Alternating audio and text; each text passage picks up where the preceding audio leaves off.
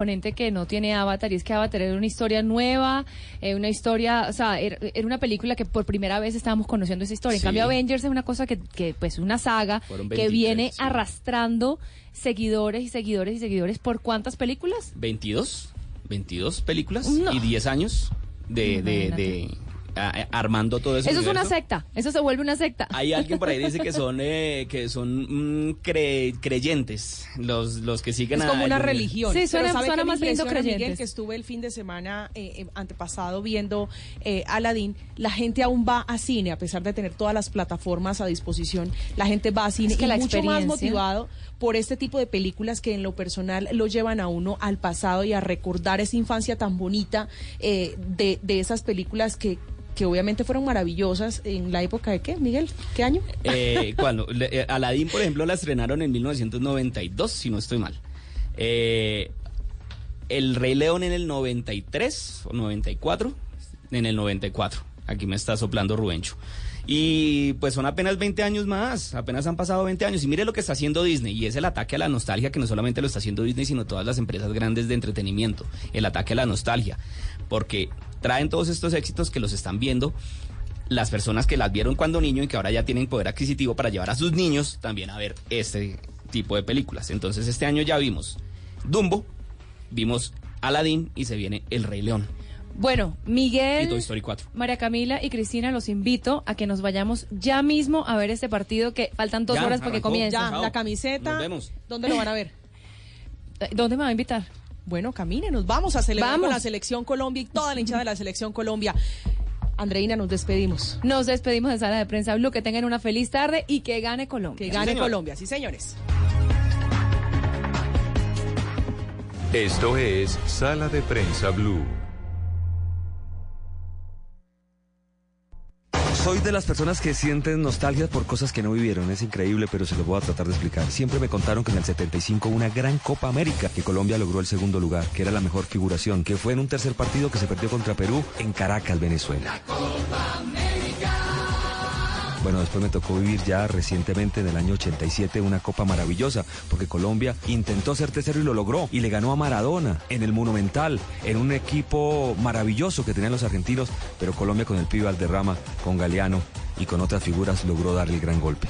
Bueno, son los recuerdos que se me vienen.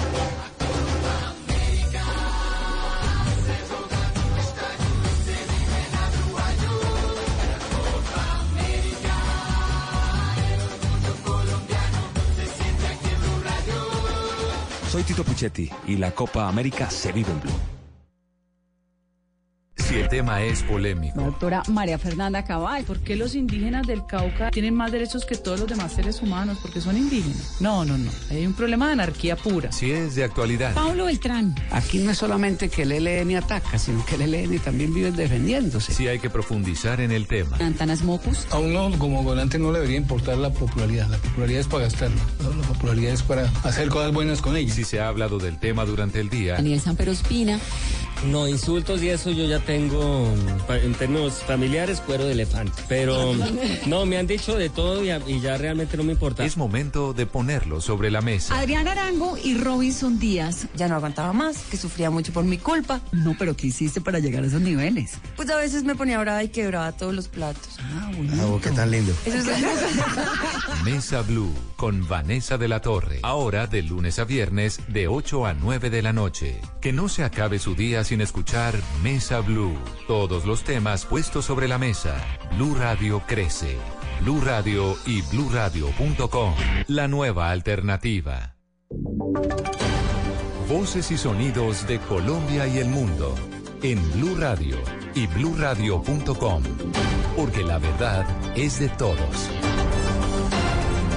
12 del día, 3 minutos. Bienvenidos a las noticias de este 12, de este 23 de junio, donde estamos pendientes, por supuesto, de la selección Colombia hoy en la Copa América. Pero antes de esa buena noticia que esperamos tenga el combinado nacional esta tarde frente a Paraguay, hay, una muy buena noticia con el ciclismo y es porque Egan Bernal en territorio europeo ganó en Suiza y cerró su preparación para el Tour de Francia. Sebastián Vargas, buenas Sí, tardes. señor, no tuvo complicaciones. Hoy llegó en la tercera posición. Segundo fue Rohan Dennis, que fue su rival durante toda esta competencia en el Tour de Suiza, en la vuelta a Suiza. Así que después de ganar París-Niza en el mes de marzo, ahora Egan Bernal ha ganado la vuelta al país helvético y estas eran sus palabras luego de lograr este triunfo del World Tour.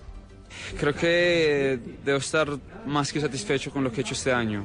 La verdad, he estado en tres carreras World Tour y en las tres carreras he hecho podio. Eh, entonces, eh, nada, debería estar súper contento con, con el resultado. Superman López había conseguido la primera victoria para Colombia en esta vuelta a Suiza en el año 2016. Tres después repite para el país Egan Bernal, que ahora concentra toda su preparación en poder ganar o por lo menos tratar de hacer una mejor actuación en el Tour de Francia. También Colombia ganó con Camilo Ardila, el Giro de Italia sub-23. Allí se logró el campeonato, subcampeonato y también tercer lugar y se ganó la etapa del día de hoy con Einer Rubio, mientras que en Eslovenia el Chavito terminó sexto en el Tour de Eslovenia y en la Route Occitanie, esto en Francia, eh, segundo y tercero fueron colombianos, Iván Ramiro Sosa y Rigoberto Urán, que también piensan en el Tour de Francia. Sebastián Vargas, Blue Radio. Y continuamos con los deportes. La otra noticia, por supuesto, la del día, la que tenemos ya lista los colombianos a partir de las 2 de la tarde. El encuentro entre Colombia y Paraguay en la Copa América. Esperamos varios cambios del seleccionado nacional. No, Sebastián, se esperan varios cambios del combinado nacional porque ante la situación de que Colombia está clasificada, David Espina está en el país, por supuesto, por el lado, eh, por el tema de salud de su señor padre. Esperamos los cambios. ¿Qué pasa entonces allí en Brasil? JJ Osorio, buenas tardes. Hola, buenas tardes. Son las 2 de la tarde y 6 minutos en territorio brasilero. Tenemos 28 grados centígrados de temperatura, un sol canicular, cielo despejado, una tarde dominical hermosa en Salvador, Bahía, la primera capital que tuvo la República de Brasil. Se dispone todo para el juego Colombia-Paraguay. Matemáticamente, Colombia ya tiene seguro el primer lugar del grupo y por ende la clasificación a cuartos de final para jugar el próximo viernes en Sao Paulo. Hoy es un partido para rotar la nómina, lo ha dicho el técnico, pero no habrá rotación total. Habrá la búsqueda, eso sí, de la identidad y del estilo de juego, que es en lo que más insiste el profesor Carlos Queiroz, a quien escuchamos en rueda de prensa. Lo más importante para el equipo de Colombia es trabajar bien eh, la cohesión, la armonía del, del- del equipo, tornar el equipo un equipo funcional, funcional en todos, todos los puntos, se- se- cuando necesitamos jugar adelante, atrás, en medio, en las transiciones. Y fútbol tiene esta magia, no termina, no, no termina nunca. Hay mucho por hacer. Ahí es. Ahí estaba el eh, profesor Queiroz y yo tengo al lado al profe Castel. En 53 minutos iremos al aire con la transmisión gigante. Eso de rotar la nómina, ¿dónde es más sensible, profesor Castel? Siempre alguna alteración en cualquier zona del campo genera algunos cambios si las particularidades de los jugadores son muy diferentes. Eh, sin embargo, se cree que la zona que puede ser más alterada es la zona defensiva, porque la zona defensiva eh, se apoya mucho en la coordinación, la zona ofensiva se apoya mucho en la inspiración.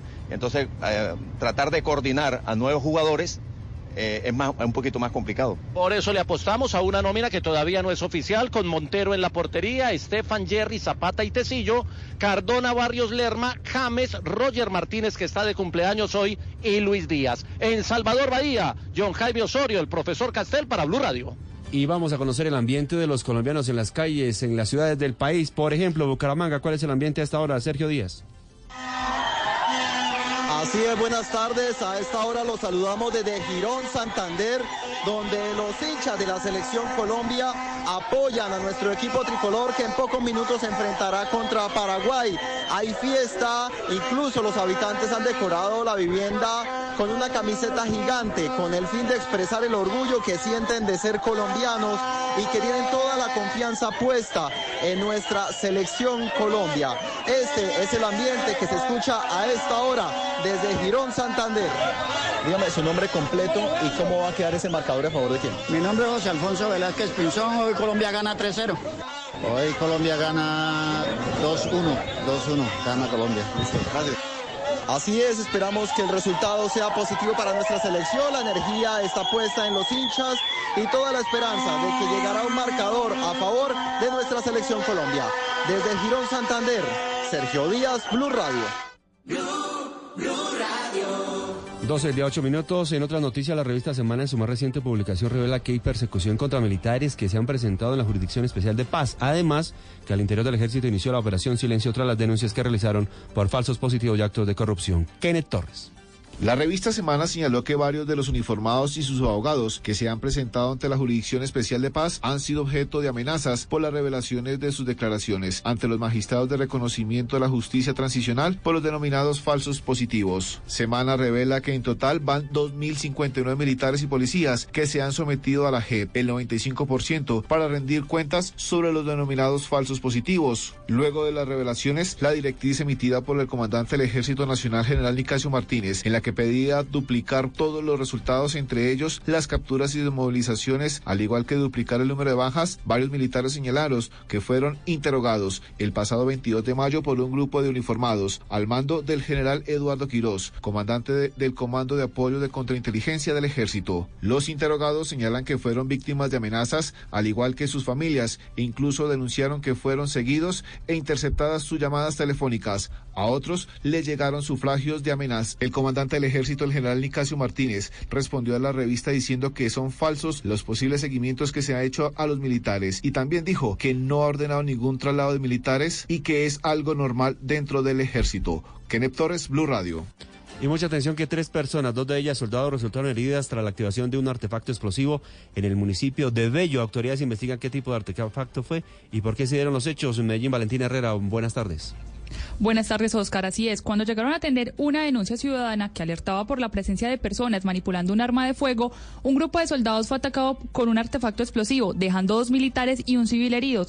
El general Eliezer Camacho, quien es el comandante de la Policía Metropolitana, indicó que este ataque se registró en el barrio Auro- Araucarias 2 del municipio de Bello y que los af- afectados están fuera de peligro. Se presentan unidades del Ejército Nacional de acuerdo a las primeras versiones y posiblemente eh, el mismo cuadrante que llega a lugares que le lanzan un artefacto explosivo donde hay eh, dos soldados eh, pues, fuera de peligro con unas afectaciones con esquilas. E igualmente tenemos un ciudadano que está en un, herido en Entre tanto, las autoridades investigan el tipo de artefacto eh, eh, usado y por este ataque informaron además que no hay personas capturadas ni armas incautadas. En Medellín, Valentina Herrera, Blue Radio. El ejército señala al clan del Golfo como la principal amenaza de orden público en Tierra Alta, Córdoba, donde ha sido noticia en los últimos días por el homicidio de María del Pilar Hurtado y amenaza a líderes sociales. Oscar Sánchez. El comandante de la séptima división del ejército, el general Juan Carlos Ramírez, ha indicado que el clan del Golfo es la principal amenaza del municipio de Tierra Alta, en el sur de Córdoba, donde fue asesinada María del Pilar Hurtado y dos líderes sociales han tenido que abandonar la población por amenazas en los últimos días. El municipio de Terra Alta hace parte del corredor del crimen que utiliza el grupo armado organizado Clan del Golfo para mover rentas ilícitas. Y es por esto que en el último mes se han incrementado las operaciones del ejército con sus fuerzas militares en todo el municipio, especialmente en los límites con Antioquia, tanto al sur como al occidente. Las calles de- de la población están militarizadas desde ayer debido a los sucesos de los últimos días. Desde Montería, Óscar Sánchez Oviedo, Blue Radio. Y a esta hora es velado el cuerpo de María del Pilar Hurtado en Puerto Tejada, Cauca, de donde era oriunda la comunidad en esa ciudad. Nos sale el asombro ante este crimen ocurrido en Tierra Alta. Y piden justicia. Fabric Cruz, buenas tardes. Oscar, buenas tardes. Se cumplen las primeras horas del velorio del cuerpo de María del Pilar Hurtado allí en el barrio Granada de Puerto Tejada, en casa materna, rodeada de la comunidad que la vio nacer y crecer y aún no entienden por qué le quitaron la vida.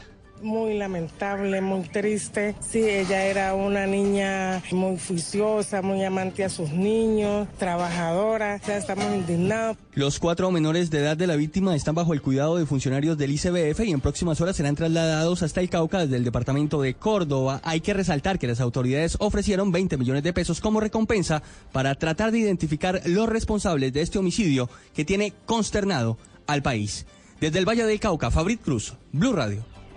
Y por el invierno, aproximadamente en cinco horas será despejada totalmente la vía que de la ciudad de Pasto conduce al Putumayo luego del deslizamiento que tiene bloqueada esa zona del país. Miguel López. Las carreteras del departamento de Nariño siguen sufriendo las inclemencias de tiempo. Esta vez las fuertes lluvias que riegan la parte suroriental de la ciudad de San Juan de Pasto causó el derrumbe de un talud de tierra, el cual tapó por completo la vía que de la capital nariñense conduce hacia el vecino departamento del Putumayo a la altura del kilómetro 17 más 600 metros. Coronel John Vargas Amaya, jefe de la Dirección de Tránsito y Transportes de la Policía Nacional en Nariño. Efectivamente, eh, en horas de la noche día de ayer eh, presentamos un deslizamiento de tierra por las constantes lluvias en el departamento. Eh, tenemos un cierre total de la vía en el tramo vial Pasto Sibundoy, más exactamente kilómetro 17, altura del sector del Mirador, bajando hacia la laguna de la Cocha, el corregimiento del Encano. En este momento nos encontramos eh, policía de tránsito aquí en el lugar con maquinaria de envías, procurando por restablecer en el menor tiempo posible la normalidad de la movilidad. Inicialmente habilitaremos paso restricción carril, estaríamos en las próximas horas anunciando ya la habilitación de la, de la movilidad. Más de 5 toneladas de tierra y restos de vegetación esperan ser removidos en las próximas 5 horas para habilitar por completo la vía. Desde San Juan de Pastos hoy, Miguel López Díaz, Blue Radio. En Bucaramanga, el alcalde Rodolfo Hernández denuncia amenazas de muerte en su contra. Sergio Díaz. Buenas tardes. En las últimas horas, el alcalde Rodolfo Hernández aseguró que su manera frentera de decir las cosas ha causado incomodidad en algunas personas, hasta el punto de que ha sido blanco de intimidaciones. Rodolfo Hernández, quien ha estado en la mira pública por su reciente suspensión y posterior regreso al cargo, aseguró que a pesar de las amenazas, seguirá manifestando sus puntos de vista. Esto dijo el alcalde. Por eso, porque es que yo soy una piedra en el zapato para esa mafia. Esa mafia mata, esa mafia manda, encarama, asusta. Lo que pasa es que a mí no me da miedo eso. A mí me mandan sufragio, a mí me llaman y me cuelgan, me amenazan que me van a matar. Los cobardes no son capaces de matar a nadie, que me van a matar, que porque toco los intereses, que porque yo me meto, que porque soy lambo, que porque un pocotón de sandeces ahí que no vale la pena ni comentarlos. Habitantes en Bucaramanga rechazan este tipo de acciones violentas en contra del primer mandatario, pues esto va en contra del buen nombre y tranquilidad de la ciudad. En Bucaramanga, Sergio Díaz, Blue Radio. Y cerramos con noticias internacionales porque Estados Unidos habría lanzado ciberataques en contra de los sistemas de lanzamiento de misiles iraníes. Esta y otras noticias del mundo. Marcela Peña. Oscar, buenas tardes. Trump aseguró en una entrevista con NBC que no está buscando una guerra con Irán, pero si la hay, habrá una destrucción como nunca antes la habrás visto. Estas declaraciones se dan justo después de que esta mañana varios medios estadounidenses revelaran que el gobierno estadounidense atacó sistemas de lanzamiento de misiles en Irán y un sistema que vigila el paso de embarcaciones en el estrecho de Hormuz. Trump también fue noticia esta mañana por la excelente carta que le envió al líder norcoreano Kim Jong-un. El norcoreano dijo que valora la valentía de Trump y su excelente juicio político. Finalmente, las autoridades de Colombia, España y Reino Unido capturaron a 16 personas acusadas de llevar una tonelada de cocaína a Europa para distribuirla en Reino Unido. Marcela Peña, Blue Radio. Ampliación de esta y otras noticias en blueradio.com. Continúen con Generaciones Blue. Todos tenemos un reto, algo que nos impulsa, eso que nos hace levantar de la cama todos los días, un sueño que nos lleva al límite y nada más importa. No importa el dolor, ni la frustración, no importa el tiempo. Un reto que es a la vez nuestro combustible y nuestra obsesión. Porque nada se consigue de la noche a la mañana. Este es mi reto. ¿Cuál es el tuyo? Pasta Sonia, sabor y energía que te hacen mejor. Trabajamos pensando en usted. Ven a Leticia y descubre un lugar en donde las fronteras no existen. Aquí puedes despertar con el sonido de las aves en medio de la naturaleza. Es un paraíso para conectarte con la cultura ancestral. ¿Y tú qué esperas para decir yo voy? Visita colombia.travel.com. Invita Ministerio de Comercio, Industria y Turismo y Fontur. Todos tenemos un reto, algo que nos impulsa, eso que nos hace levantar de la cama todos los días, un sueño que nos lleva al límite y nada más importa. No importa el dolor, ni la frustración, no importa el tiempo. Un reto que es a la vez nuestro combustible y nuestra obsesión. Porque nada se consigue de la noche a la mañana. Este es mi reto. ¿Cuál es el tuyo? Pasta Sonia, sabor y energía que te hacen mejor. Trabajamos pensando en usted. Padres con experiencia, padres nuevos, hijos únicos, hermanos, abuelos que consienten, nietos que aprenden. Vamos a construir un puente entre generaciones para que las familias crezcan y entre todos podamos cambiar el mundo. Aquí comienza Generaciones Blue, un espacio de Blue Radio con testimonios, guías, expertos e invitados que nos ayudarán a mejorar la vida en familia y las relaciones entre sus miembros. Generaciones Blue. Estamos cambiando el mundo de las familias colombianas por Blue Radio y bluradio.com. La nueva alternativa.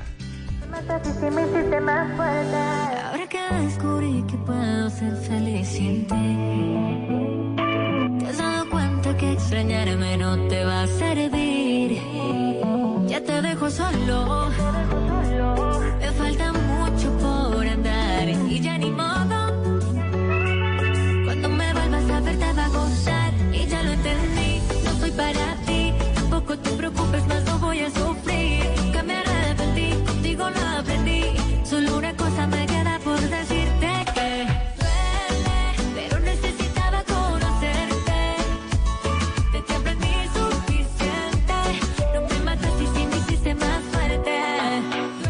Esta artista es colombiana, es caleña.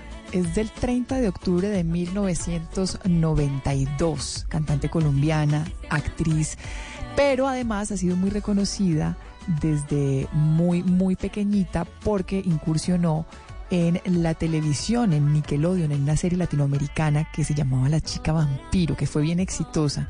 Es también, eh, eh, está casada con eh, Mike Bahía, un artista de música urbano también colombiano.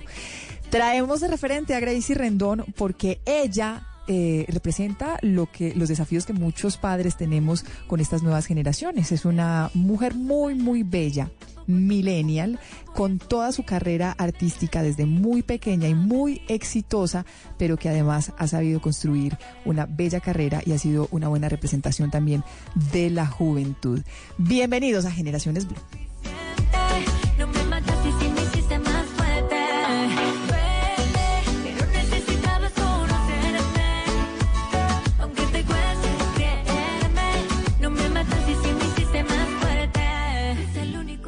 Generaciones Blue. Estamos cambiando el mundo.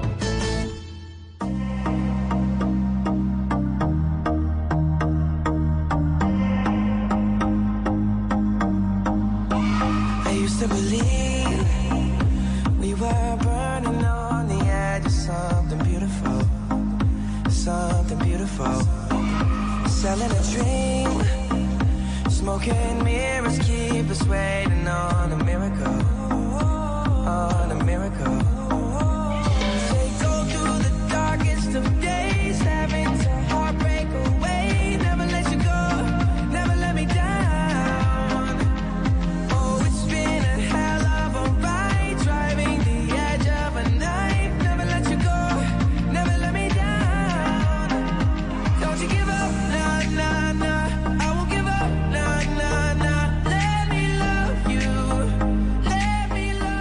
Estamos escuchando, para quienes conocen a esta artista, a Justin Bieber.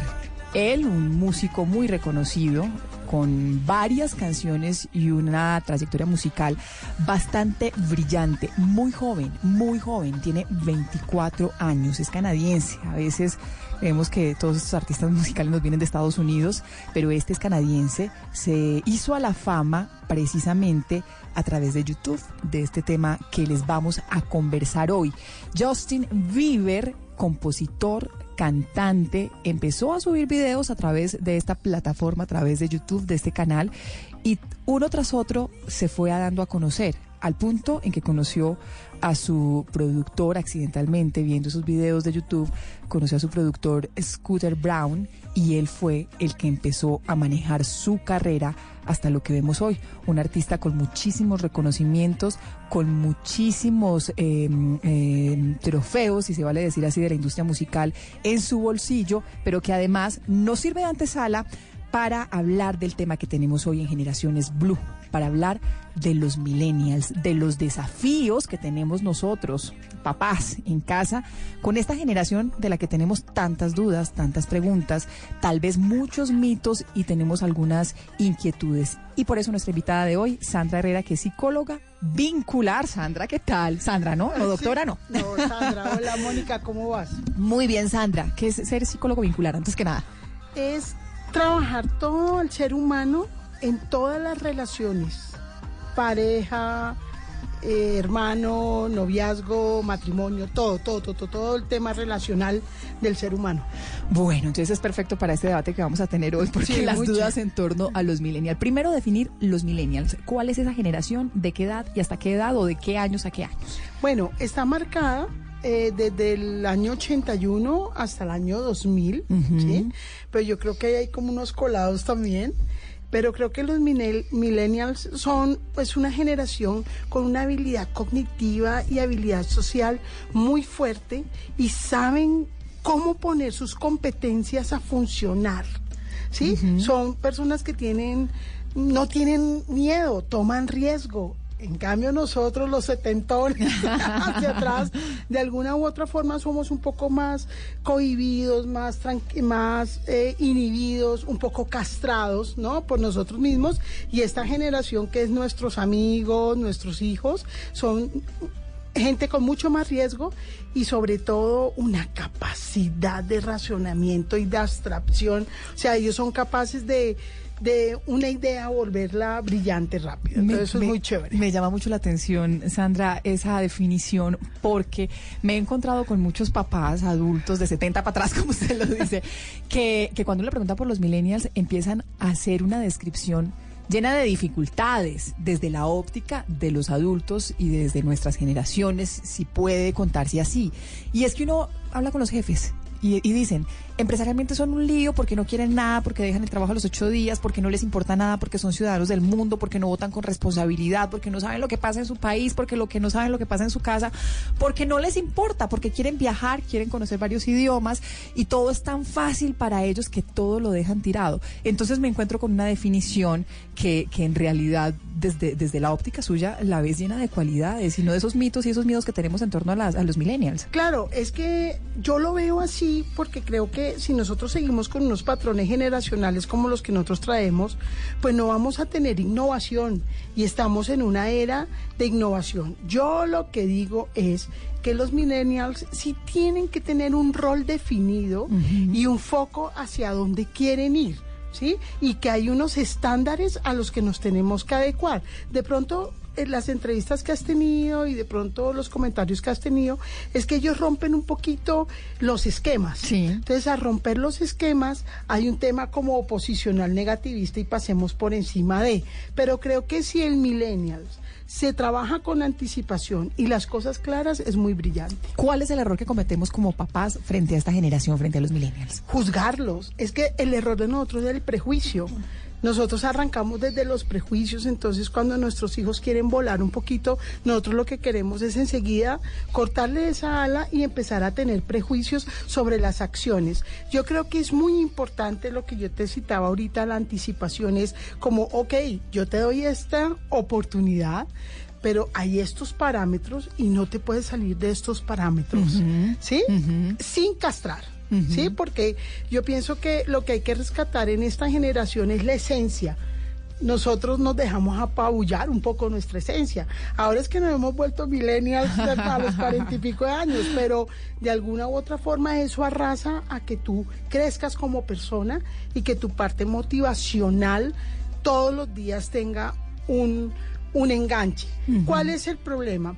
De los millennials, digamos, eh, o la debilidad, yo no lo habla- hablaría como un problema, es que a veces inician y no finalizan.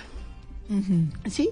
Entonces, al iniciar y no finalizar, pues de alguna u otra forma tienden a ser abandónicos y rotan. Entonces, ¿qué pasa? Por ejemplo, papá es jubilado de una empresa 30 años. Entonces, cuando yo le dije, papá, voy a ser independiente, o mis hijos le dicen, no, pap- eh, abuelo, es que aquí ya duré tres años en esta compañía, me voy a otra. Dice, no, mi hijo, usted tiene que jubilar ahí. No, esa es la parte donde esta generación va construyendo y quiere dejar huella, porque eso es muy importante. La generación de los millennials les gusta dejar huella. Uno, uno eh, pues como que trata de, de deducir de esa conversación, Sandra, que, que la diferencia entre estas generaciones está muy marcada Obviamente todo tiene que ver, el desarrollo tecnológico, el acceso a la información, la facilidad de viajes. Nuestros papás no tenían la facilidad de viajar como los tienen ahora en temas económicos, llegar a cualquier parte del mundo, a cualquier rincón y soñar estar en cualquier parte del mundo. A ellos les queda más fácil que lo que le tocó a otras generaciones. Esa diferencia generacional se ha visto también entre otras generaciones hacia atrás o ahora es más marcada y por eso de pronto es un poco más difícil. No, yo creo que siempre hemos tenido diferencias. Eh, Si tú te pones a pensar, Mónica, tú has viajado más que tus papás. Sí. ¿Sí? Y yo pienso que nosotros como padres también les damos a ellos unos medios con, de mayor facilidad para que ellos lo cumplan. Pero creo que siempre entre generación y generación hay una diferenciación. ¿Cuál es el problema? Que nosotros no crecimos aprendiendo a aceptar la diferencia sino a juzgar la diferencia. ¿Sí?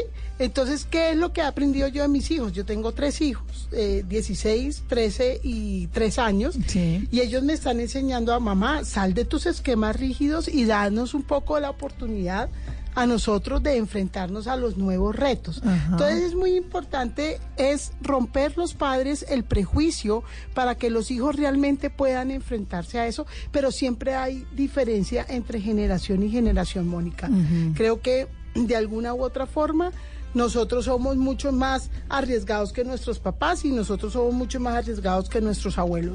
Pero, pero hasta qué punto uno puede dejarles ser tan libres y soltarles la cuerda o cuando uno tiene que ponerles los límites a los millennials. Yo pienso que hay que soltarles la cuerda en la medida en que ellos tengan un rol definido y un foco y te den producto en la responsabilidad.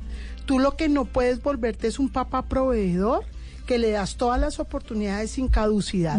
Yo digo que el mejor límite que el padre puede dar es dar oportunidad con caducidad. Él sí me entiende Sí, ese, ese sí, mensaje, sí, ¿no? Sí, sí. Eh, voy, a, voy a ir renombrando algunos de los mitos que he escuchado sobre los millennials. Si usted me dice si son mitos, son realidades o qué, o qué tantas certezas hay en torno a esta generación. ¿Son vagos? No son vagos, saben organizar su tiempo. ¿Cómo así? Yo pienso... eh, Les gusta ellos- sacar tiempo para Es vivir que y ellos disfrutar. son de atención selectiva y sordera selectiva. Entonces ellos priorizan. Lo que a mí me gusta va de primeras. Lo que no me gusta tanto, yo lo voy dejando atrás. ¿Cuál es el problema del millennials? Que coja poder en su personalidad y empiece a ser abandónico. Yo creo que ese es el mensaje que yo quiero dar. Es una vez tomen una meta, inicien y finalicen no la voten. Y lo otro, escuchar. Porque es que la experiencia también nutre esa generación. ¿Sí? Entonces llegamos a una compañía donde aparentemente están los dinosaurios, ¿no? Sí. Y, ah, no, esto no es, esto no es. No, no podemos anular porque esa experiencia también tenemos que coger. Entonces creo que vagos no son. Ajá. ¿Son ninis? ¿Ni trabajan ni estudian? Ah, ¿Los ninis, los famosos ninis? Sí, mira, eh, eh, ese fue- de hecho fue un tema que tratamos en otro programa, donde definitivamente sí hay una porción como en nuestra generación que se ha generado un, un, una, un síndrome del nini que es ni trabajo, ni, ni estudio, ni hago nada, pero creo que ahí hay un problema de padres también. Y es lo que hablábamos de los límites y de la oportunidad, tiene caducidad, Mónica. ¿Sí? Eso sí que me parece valioso. Pero creo que es muy importante no juzgar a toda la generación, Sí. sino que es una porción, como en nuestra porción también hay mantenidos. ¿Sí? como en todas las generaciones, como siempre lo ha habido. Eh, ¿Son la generación más emprendedora? Creo que más que emprendedora es innovadora y son personas que tienen unas ideas muy chéveres y que las ponen a producir, pero necesitan un equipo que ayude a que produzca y mueva la motivación, porque ahí hay una debilidad. Y es que siento que exponen la idea, son innovadores, pero en la ejecución muchas veces nos quedamos porque puede haber tanto foco de tantas cosas que no le damos, eh, no centralizamos que queremos. No se casan. Uy, sí. Pues que yo creo que no estamos, no es- todavía no tenemos la edad para juzgarlos porque no han, que- no han crecido al punto de decir que, bueno, al menos hasta ahora podríamos decir no se casan tan jóvenes, porque los millennials, los, los, los más viejos de los millennials tienen que 35, 36 años. Sí, es que yo sí les Todavía aconsejo estamos que se casen a los 35. O 36, que no cometan el error de nosotros. Sí, nosotros casamos a los 23 y empezamos a trabajar sobre esas edades.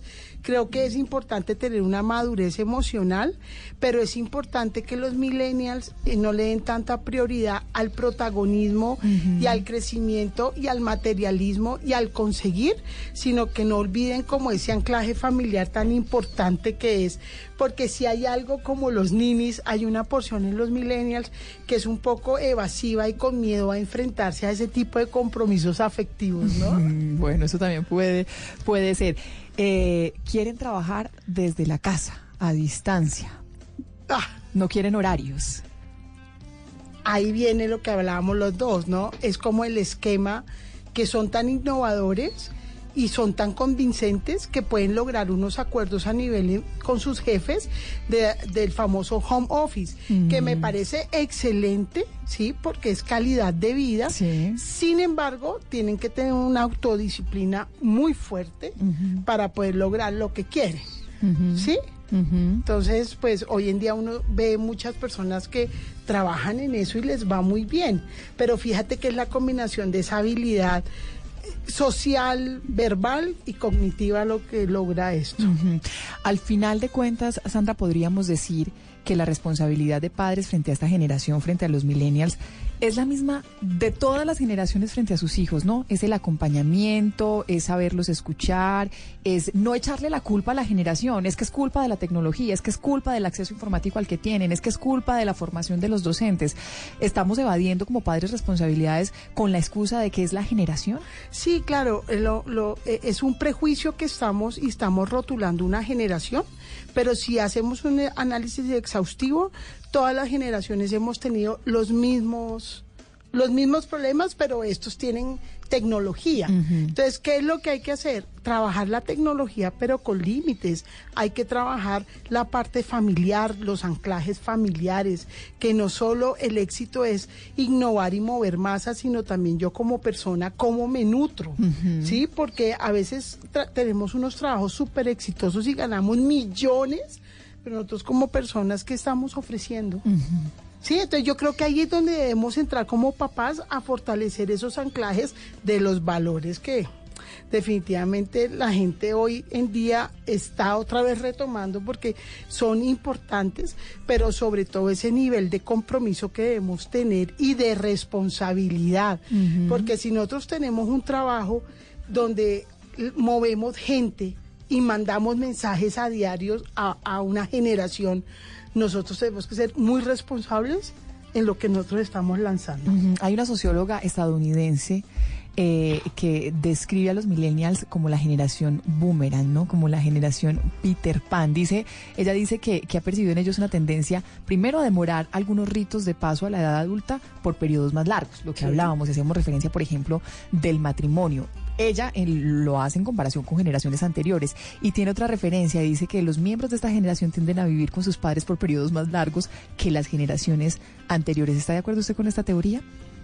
Creo que sí hay un síndrome de no querer crecer y hay un síndrome de, de Peter Pan, pero creo que los padres tenemos un juego o un rol muy definido ahí es que si mi hijo está siendo exitoso y trabaja desde mi casa, pues mi hijito vaya busque su casita Sí. y vaya se organice porque hace parte de la de su crecimiento y de su integridad como profesional. No importa cuál sea su profesión, pero sobre todo que maneje una coherencia y una integralidad en todo lo que hace.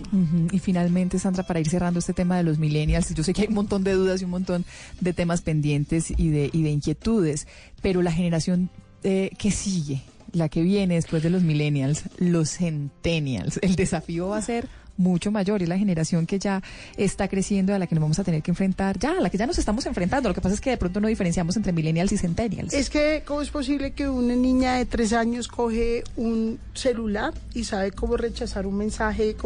Eso es un chip, ¿sí? Eh, yo leí algunas teorías eh, que dicen que hoy en día los hijos vienen con la carga del papá, la mamá y de lo que uno hace potencializada. Entonces yo, yo pienso que lo que hay es que dirigir a los hijos a todo, pero con una integridad única como personas. Creo que eso es muy, muy, muy importante. No importa si son millennials, si son centellas, si somos dinosaurios, la guayaba, no importa. Lo más importante es que nosotros nos redireccionemos a ser seres humanos íntegros y buenos, que lo que demos sea bueno. Sí. No importa si somos qué ¿Qué generación. generación? Exacto. Pues Sandra, qué rica esta conversación. Vamos a continuar hablando eh, en unos minutos eh, también con, con un invitado especial que tenemos, porque a nosotros aquí nos gusta en Generaciones Blue tener testimonios. Vamos a hablar con un youtuber. Eh, a propósito de, esta que parece ser la carrera que, le- que les queda a ellos o la opción que tienen muchos de, de nuestros hijos de esta generación millennials y centen- centennials que ven todo a través de lo digital, a ver cuál es su apreciación. Entre tanto, un artista muy colombiano, muy millennial, yo no sé si alcance el centennial, Maluma, y muy reggaetón, que también son los, los mensajes musicales que les están llegando a nuestros jóvenes. Sabes que no nos conviene que la gente sepa lo que ambos tenemos. Que comemos de una fruta prohibida, nos encanta y lo sabemos. Yo no necesito ningún otro Don Juan que me abra la puerta cuando llego a un restaurante. En San Valentín no necesito más flores. Tú calladito, baby, te todos los rumores. Lo nuestro es ilegal y no te voy a negar que yo pago la condena por besarte. Ya cometiste el error de enamorarme. Yo vine a verte, a entretenerme y me robaste un beso que no piensas devolver. Me sentía volando, me iba escapando. Cuando menos pensaba ya me estabas abrazando. Y sigue así, no pares ya. Te has convertido en una enfermedad. Sigue así, así nomás. Que mientras más te acercas me sometas mi ansiedad. Generaciones Blue. Estamos cambiando el mundo. Todos tenemos un reto, algo que nos impulsa, eso que nos hace levantar de la cama todos los días, un sueño que nos lleva al límite y nada más importa. No importa el dolor, ni la frustración, no importa el tiempo. Un reto que es a la vez nuestro combustible y nuestra obsesión. Porque nada se consigue de la noche a la mañana. Este es mi reto. ¿Cuál es el tuyo? Pasta Sonia, sabor y energía que te hacen mejor. Trabajamos pensando en usted. Generaciones Blue. Estamos cambiando el mundo. Limpia, arregla, uno recoge, trae, lleva y aquí se sigue viendo todo como un muladar. Porque es que no ayuda. Buenas. Y mire toda la hora que llega. Pero en mis tiempos se saludaba. ¿Sí? Toma su saludo, toma su con un amigo. Buenas. ¿Cómo está? Ah, todo bien, todos. Miren, no, no- no estamos escuchando ni una novela, ni una película. Sí es una historia de ficción, pero tal vez esté reflejando las realidades que viven muchos jóvenes y más que las realidades, cómo los jóvenes están viendo a los papás.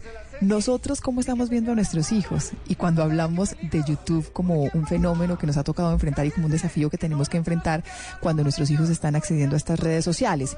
Nosotros vemos a los youtubers como parte de, jóvenes que están buscando, eh, primero, expresarse, segundo, encontrar una forma de trabajo adecuada a sus gustos, a sus necesidades y tercero respondiendo a lo que hemos venido conversando en este programa Generaciones Blue, a las necesidades de millennials, de centennials, que son otras, que son distintas a, a las generaciones de, de muchos papás que no saben cómo, cómo enfrentar a sus hijos. Y como siempre en Generaciones Blue les tenemos los testimonios. Y este testimonio es el de Jonathan Clay, que es un youtuber que además tiene muchísimos seguidores y muchísimos suscriptores en su canal de YouTube y es eh, a quien estamos escuchando por debajo en ese video. Pero está con nosotros a esta hora de la tarde. Jonathan, ¿qué tal? ¿Cómo está? Buenas tardes.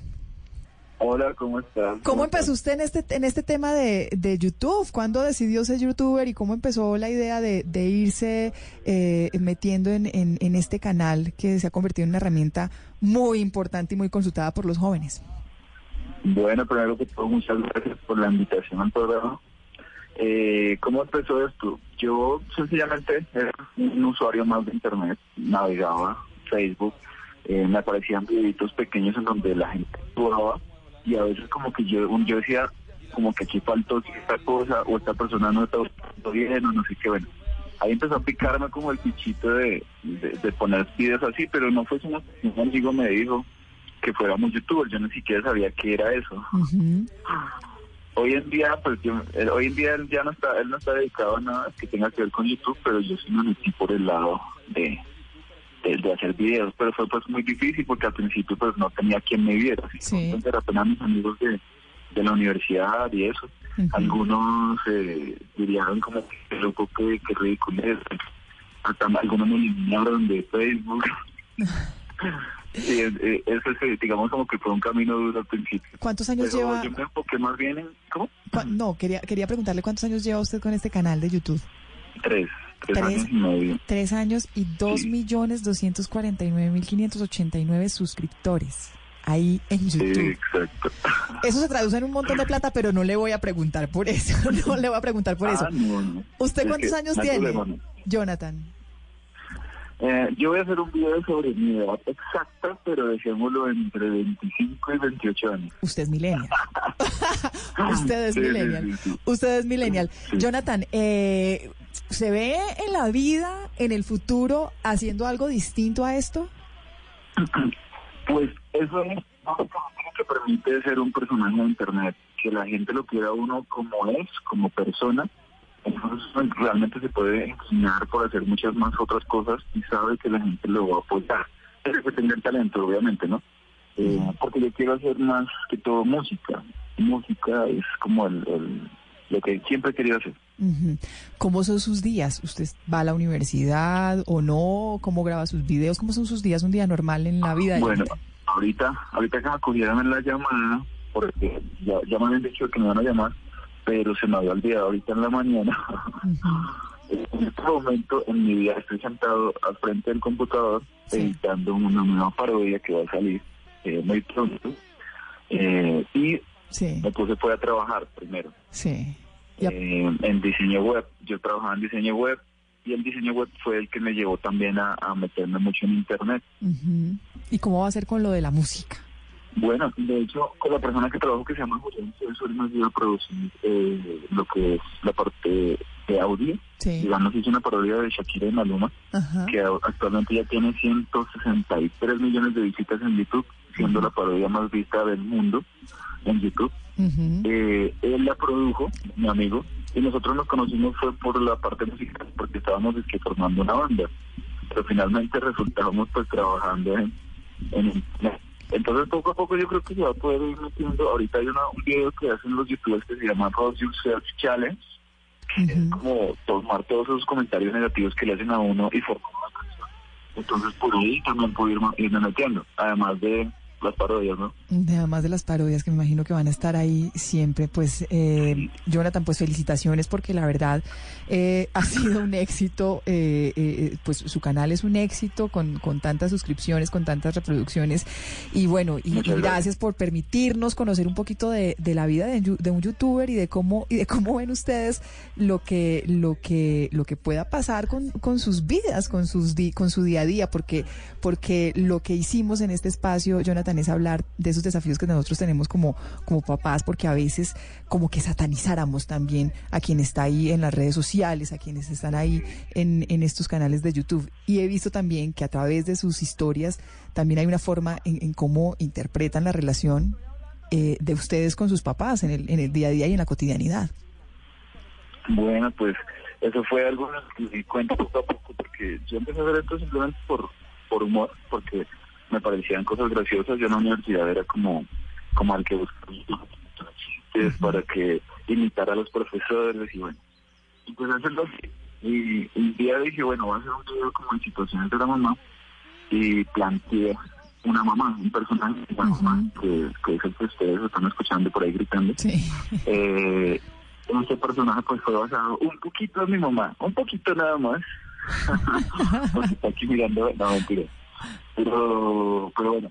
Y entonces, ¿qué pasó? Yo los empecé a poner, empezaron a tener pues millones de reproducciones. la gente empezó a escribirme. Ese día que puse el primero, porque yo había puesto uno, le fue bien, pero luego ya puse uno como más serio, como ya que el personaje estaba más estructurado. Mi mamá lo vio y, y me dijo, ay, usted subiendo esas cosas y burlándose de uno, ¿no? Me dijo así, seria, y se fue. Ella, ella estaba ese día brava, hasta que por la noche el video pues tenía muchas reproducciones y muchísimos comentarios. Y ella ya vino otra vez aquí a mi, a mi cuarto y me dijo, todo está contenta. Me dijo, oiga, pues yo viendo esos comentarios yo me doy cuenta que yo no soy la única loca. Me dijo así. Entonces ya desde ahí como que aceptó. o sea que su relación, su relación con su mamá es- está perfecta, no tiene ningún problema. Exacto, no, incluso mejoró porque ella se calmó, pues para no para yo de los videos, pues se calmó. Eh, y bueno, y, y realmente como que eso influyó en muchas personas y muchas personas empezaron a decirme lo mismo. Oye, mira que yo tenía una relación con mi mamá un poco, un poco dura, un poco fría, pero pues a- a- además, perdón, pero a partir de que sus videos, pues empecé a, a darme cuenta de cositas que yo no entendía de ella y ella se empezó a dar cuenta de cositas que no entendía mías, entonces hubo como un arreglo en la relación que teníamos. Entonces yo pues empecé a ver todos esos comentarios y, y dije, oiga, pues verdad que es una labor social también. Nunca lo vi así, parece como que lo planteé como para ayudar a la gente, no. Simplemente se fue dando y pues es gratificante que la gente le, le diga a uno eso, ¿no? Que mejoraron sus relaciones con sus padres y también con sus hijos, porque muchas mamás son las que me paran en la calle también. Venga, eh, es que mi hija lo ama, no sé qué. Y, y es una niña chiquita que, que está toda tímida, pero la señora termina tomándose la foto conmigo, Ay, qué bueno. eh, pidiéndome bueno. un saludo. y- Qué bueno. No, qué bueno, qué bueno, qué bueno que además esta, qué bueno que además esta experiencia nos, nos sirva, esta entrevista nos sirva para mostrar que, que puede ser un, un canal o un medio de acercamiento en vez de, de ser un medio de, de, de diferencia y de distancia entre papás e hijos. Jonathan, gracias. Gracias por, por su tiempo y por contarnos su historia. Bueno, y gracias a ustedes por la invitación de nuevo. En serio que quedo muy agradecido y cuando quieran de nuevo por aquí estaré.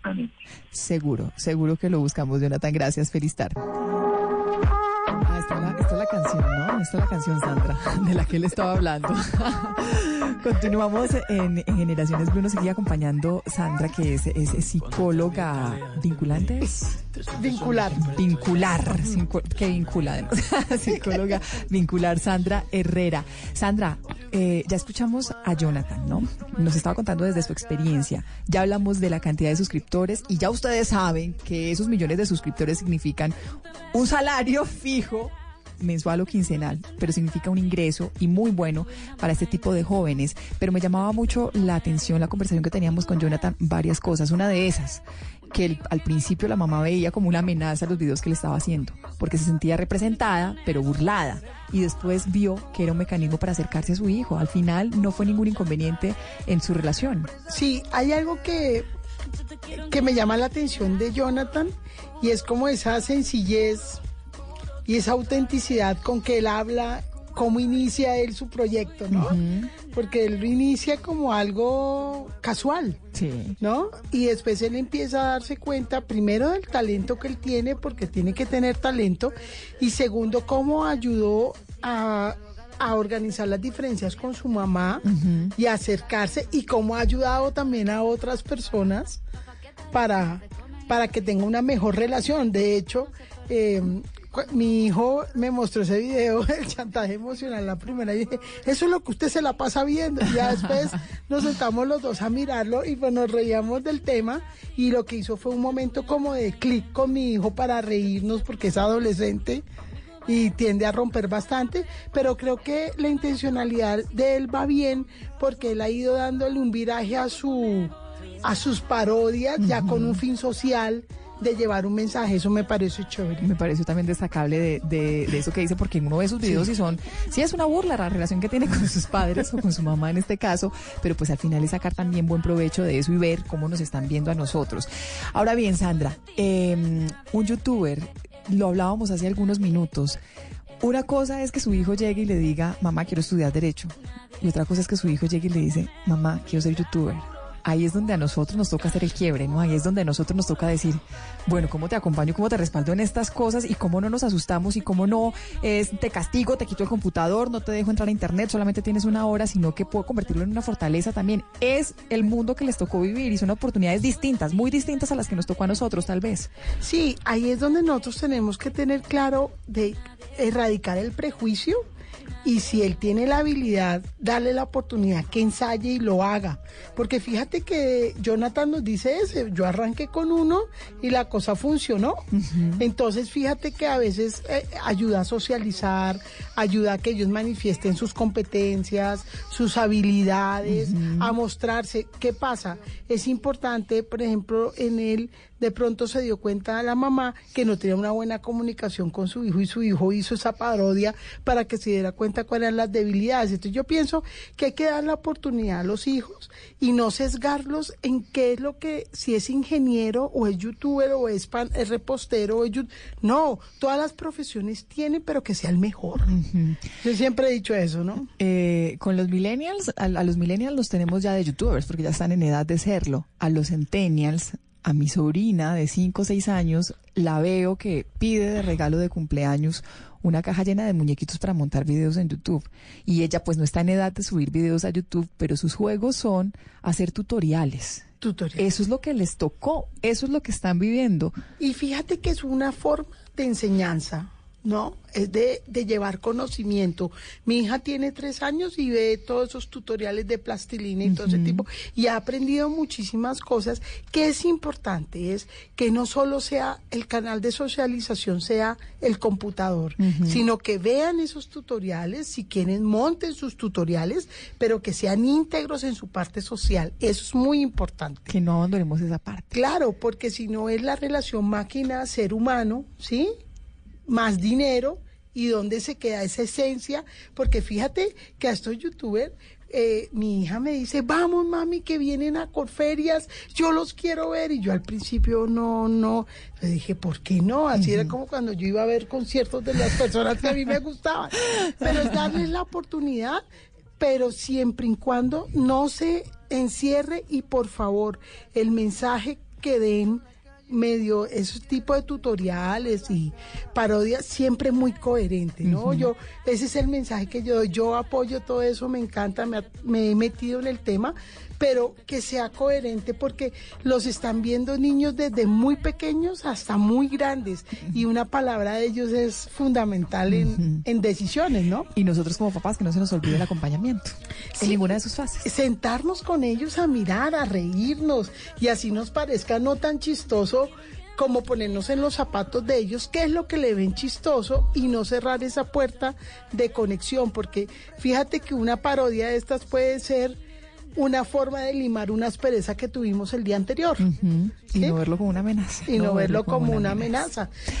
Pues Sandra, gracias por acompañarnos en este espacio en Generaciones Blue. Creo que es, un espacio de bastante provecho. Eh, es una realidad a la que nos tenemos que enfrentar. No hay que darle la espalda, no hay que mirarlo con, con temor y tampoco con, con estigmatizar estas generaciones. Eh, son, son las relaciones que debemos mantener con una generación que sí vive desafíos distintos y nosotros como padres también tendremos que enfrentar esos desafíos. Y Mónica, y nosotros como padres no generar prejuicios hacia hacia lo que ellos ven, hacia sus ídolos. No es malo per se. No, no, no hacer juicios a priori, hay que conocer. Obviamente, si uno ve que no es algo que los oriente, pues uno tendrá que hablar con sus hijos, pero normalmente son muy jocosos, ¿no? Y es de risa. Entonces, como sentarnos y acompañarlos a ellos. ¿Qué es lo que les llama la atención? Debe haber algo que encuentran ahí que no están encontrando de pronto en el clima familiar. Pues esa es la reflexión que queremos invitarles a hacer en esta tarde de hoy en Generaciones Blue. Ahí está Chantaje, la canción con la que hablábamos precisamente con el youtuber, el testimonio que teníamos hace algunos segundos con Jonathan Clay y esta canción que fue parodiada, que fue producida por uno de los youtubers más eh, reconocidos también en el planeta. Yo te quiero aunque no quiera. Puro, puro chantaje, puro, puro chantaje. Vas libre como el aire. No soy de ti ni de nadie. Nadie. Generaciones Blue, estamos cambiando el mundo.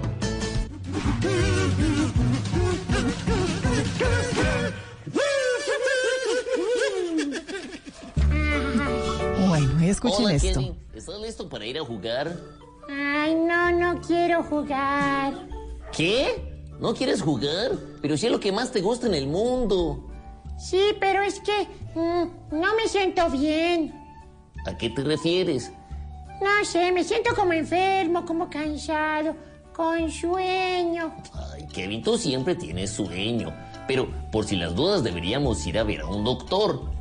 Ay, sí, pero es que todos los doctores que conozco hablan inglés y yo solo hablo español. Bueno, pues entonces te voy a enseñar algunas palabras muy útiles al momento de ir al doctor. Ay, sí, qué bueno, enséñame. Empecemos con un dolor de oído. Si te duele el oído, eso es un earache. Earache. Ah, ¿y qué pasa, por ejemplo, cuando... está. Nuestro recomendado para Generaciones Blue en la tarde de hoy es eh, en YouTube, la herramienta que están utilizando nuestros hijos, un canal de un personaje que se llama Alejo el Conejo. Y Alejo el Conejo habla inglés, sabe inglés y les enseña inglés. Ha sido un éxito en, en, en YouTube, ha sido una herramienta bien importante para muchos padres, pero además es de un gran amigo y compañero, Alejo Lupera. ¿Qué tal, Alejo? Hola, Mónica, ¿qué tal? Saludos Usted no para se ti, queda para quieto, todos los ¿no? oyentes. No, no, no.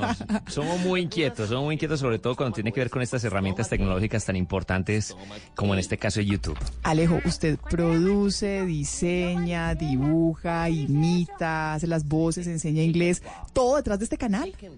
Eh, pues casi todo, porque digamos que la parte ya de edición, de producción, la hace un compañero que se llama. Francisco, que se llama Chino. Eh, pero, pero lo que son el diseño de los títeres sí fue mío, eh, pues obviamente las, las voces eh, son mías, los libretos y, y ando muy feliz con este proyecto que se llama Alejo el Conejo que sabe inglés. Eh, y lo más bonito es ver la cantidad de papás que de diferentes países de Latinoamérica y de España le escriben a uno decirle, vea, gracias a usted, mi hijo o mi hija por fin le está cogiendo cariño al inglés, porque es una forma muy divertida, son dos personajes que se ven inmersos en diferentes situaciones y pues por ahí les enseño algo de vocabulario. Tenemos una realidad y es que estas generaciones sí o sí tienen que saber inglés. No es como a nosotros y de aquí